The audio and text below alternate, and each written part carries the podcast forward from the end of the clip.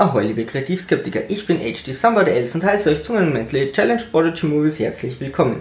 Zum Filmstart von The Fate of the Furious, hier die Zusammenfassung der vorherigen Teile. Heute Too Fast, Too Furious. Brian O'Connor wurde von der Polizei gefeuert, weil er Dominic Toretto mit seinem Wagen entkommen lassen hat. Inzwischen ist er in der Untergrundszene eine namhafte Größe.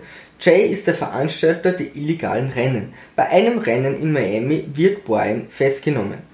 Das FBI bietet ihm an, seine Akte zu löschen, wenn er sich als Undercover-Agent von Carter Verone als Kurier anheuern lässt. Brian braucht einen Partner und wählt seinen ehemaligen Freund Roman Pierce. Roman wurde wegen dem Besitz von gestohlener Autos verhaftet und gab Brian die Schuld daran. Auch seine Akte würde bei einem Erfolg gelöscht werden. Monica Fuentes, die ebenfalls Undercover-Agentin ist, mimt Verones Freundin. Sie organisiert ein Scheinrennen, das Brian und Roman für sich entscheiden können und daraufhin Fahrer für Verone werden. Verone möchte, dass Brian und Roman sein gesamtes Geld von einem Versteck zu einem Treffpunkt bringen, von wo aus er sich anschließend für immer absetzen will. Für diese einmalige Aktion erpresst er bei einem Polizisten ein Zeitfenster. Brian und Roman besorgen sich zwei Reserveautos. Verone schöpft inzwischen Verdacht bezüglich Monikas Loyalität und errichtet eine Falle. Dann steigt die Aktion und Brian und Roman holen das Geld. Der Cop hält das Zeitfenster jedoch nicht offen und die Polizei greift zu. In einer spektakulären Verfolgungsjagd behaupten sich Brian und Roman, während Verone jedoch erkennt, dass Monica und seine beiden Fahrer Undercover-Agenten sind.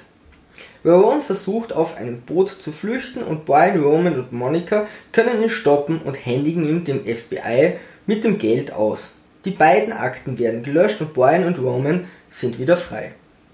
Kritik Grundlage und Hintergrund dem Film sieht man sein größeres Budget an, als müssten sie das Geld loswerden. Dennoch wurde Vin Diesel nicht an Bord geholt, da er zu viel Geld wollte. Die Handlung vom ersten Teil war schon eine Kopie, doch erneut Rennfahrer irgendwo als Undercover-Agenten einzuschleusen ist schon mehr als dreist. Die Handlung ist dünn und unglaubwürdig und dieses Mal zu kurz für die Länge des Films. Spektakuläre Action-Szenen, teure Autos und verbale und körperliche Konfrontationen versuchen den Film über die Länge zu tragen. Charaktere Der Charakter von Roman ist vollkommen überzeichnet bis hin zu peinlich.